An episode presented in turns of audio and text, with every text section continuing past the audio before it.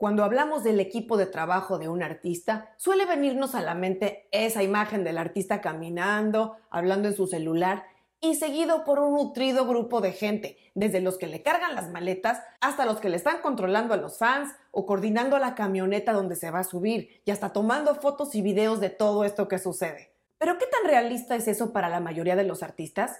Le atinaste, nada en absoluto. Esas son imágenes de Instagram o de reality shows cuya realidad solamente es para un puñado de artistas. La inmensa mayoría de músicos y artistas, especialmente los independientes, aprenden a trabajar con un grupo sumamente compacto. Y en este programa te voy a explicar cuáles son los siete roles básicos que un artista debe cubrir y en qué momento hace sentido armar un equipo de trabajo en forma. Soy Ana Luisa Patiño y estás en mi disquera, donde el artista independiente se informa sobre marketing musical, distribución, herramientas digitales y estrategia.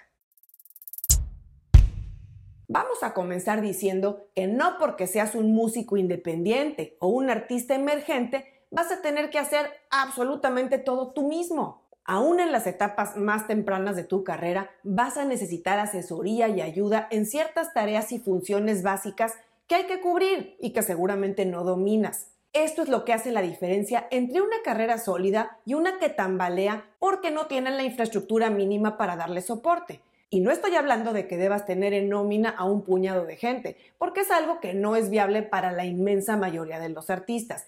No solo porque a nivel económico es una carga que no se puede justificar, sino porque además muchos de esos roles no se necesitan de fijo.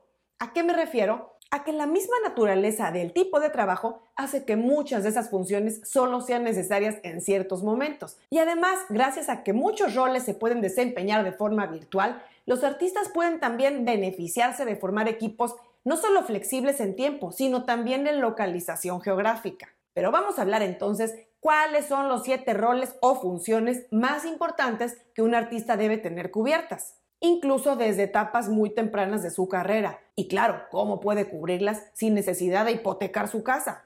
Y recuerda que en las notas podrás encontrar los enlaces a programas específicos donde hablé más a detalle de algunas de esas figuras o roles en la carrera del artista. En primer lugar tenemos a la figura del manager. En pocas palabras, el manager es generalmente la figura que más destaca detrás de un artista. Suele decirse que detrás de un gran artista hay un gran manager. Y aunque es la verdad en muchísimos casos, también la figura del manager tiende a mitificarse, especialmente en el caso de los artistas emergentes o en desarrollo, que ven esta idea del manager como ese mago que los va a sacar del anonimato y les va a abrir las puertas del éxito. Pero la realidad es que tienen que suceder antes muchas otras cosas a nivel desarrollo de carrera antes de que un manager, en toda la extensión de la palabra, acepte trabajar con un artista. Es verdad que un manager va a acelerar los tiempos en que las cosas pasen y van a ayudar al artista a alcanzar un mayor potencial más rápido. Un buen manager será también la cabeza que coordine y controle todos los aspectos relevantes de la carrera de un artista, incluyendo por supuesto la coordinación de la demás gente que colabora en un equipo. Como seguramente ya sabes, un manager no te saldrá gratis te va a cobrar ya sea un porcentaje sobre tus ingresos o bien cuando hay pocos ingresos, te va a cobrar un fijo mensual. Y el costo va a variar muchísimo según el nivel de experiencia y prestigio del manager, así como de la amplitud de las funciones que va a desempeñar. Así que siendo realistas, mientras un artista emergente llega a un nivel en el que pueda permitirse el costo fijo de pagar un manager en forma, lo ideal es que el mismo artista aprenda a manejar los diversos aspectos necesarios de su carrera y a contratar y supervisar los servicios de la gente que contrata aún de forma eventual. Si logras tener a alguien que haga las veces de asistente personal, por lo menos suplirá en gran medida al principio las funciones más básicas de coordinación que haría un manager o el equipo de un manager. En segundo lugar tenemos la distribuidora o la distribución.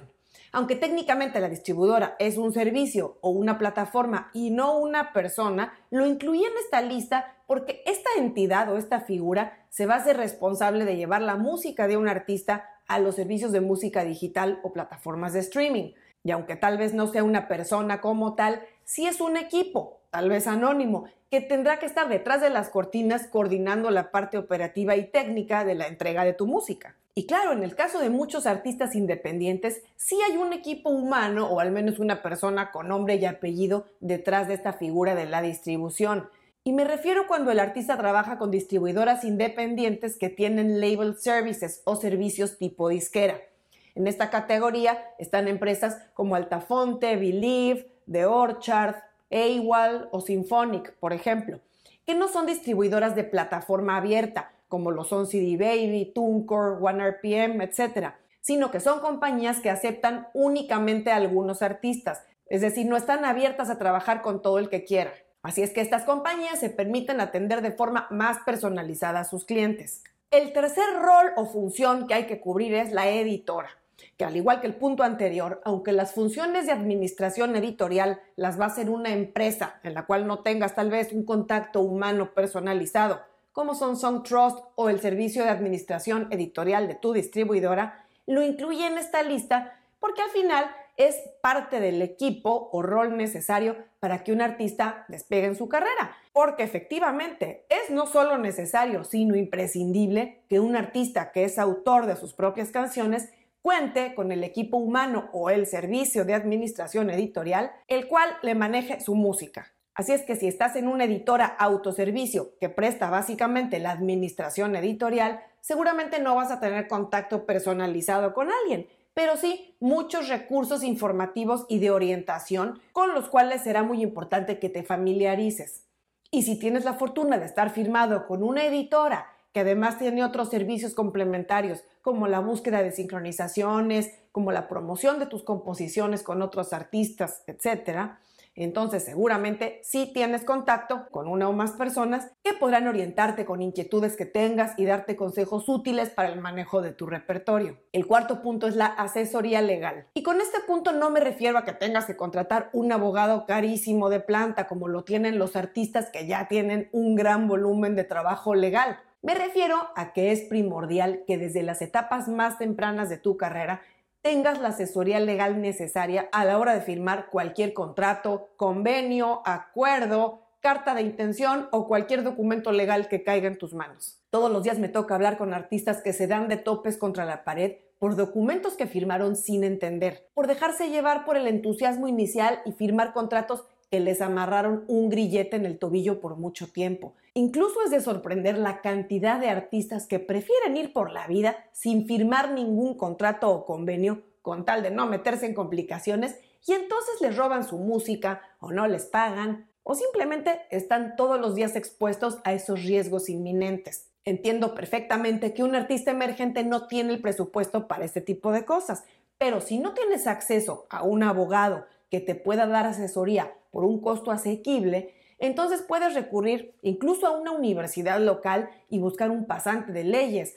O por supuesto, aún más recomendable, buscar en estos servicios que existen en línea, donde podrás también contratar servicios de abogados por costos competitivos y comprobar también recomendaciones y costos. Y según el país donde vivas, podrás encontrar este tipo de profesionales en línea pero nunca, nunca firmes un contrato sin entender lo que estás firmando. Eso a la larga te puede resultar más caro de lo que sería contratar la asesoría legal al principio. El quinto rol que tienes que cubrir es el de agente de booking o shows.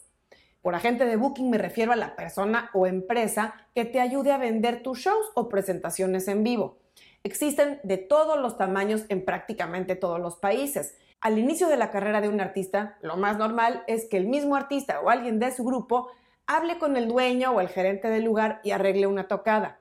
Y claro, así empieza al principio, todo está bien, pero ten en mente que para poder aspirar a sitios más grandes o incluso a una agenda más regular de presentaciones o ayudarte a conseguir festivales, tener cobranzas seguras y justas y asegurar las condiciones básicas, sí deberás de contar con la ayuda de alguien especializado que te abra ese camino.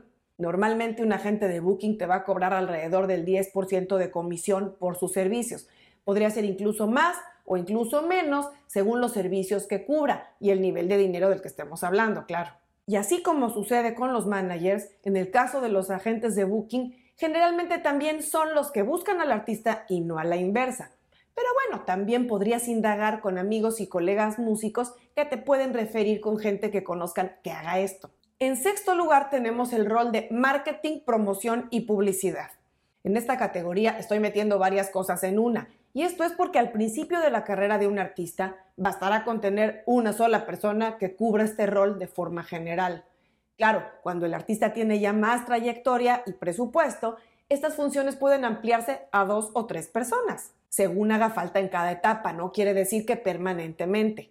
Y aquí me refiero a la persona o personas que se van a encargar del marketing de un artista en el sentido más amplio de la palabra. Deberán ayudar desde el desarrollo de la estrategia, la implementación de campañas, asesorar en el manejo de redes sociales, coordinar el envío de música y de videos a los distintos canales, medios, bloggers, curadores, etc. E incluso pautar las campañas publicitarias, la publicidad digital. Normalmente para campañas o planes de marketing más completos, la persona encargada del marketing centralmente se va a encargar a su vez de contratar servicios de otros profesionales que hagan tareas específicas. Pero claro, en plan de artista emergente, una sola persona con las habilidades básicas podría encargarse pues prácticamente de todo.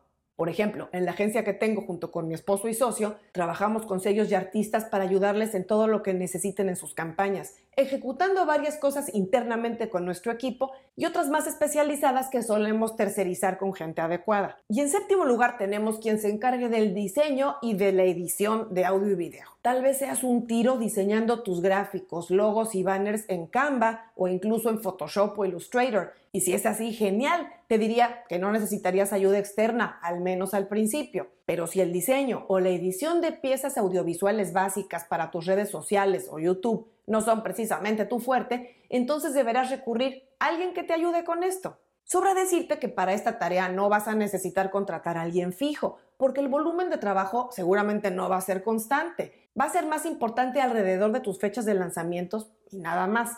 Y la buena noticia es que esta es de las cosas más fáciles a tercerizar, a encontrar en ayuda externa, porque es un tipo de trabajo que se puede hacer 100% virtual.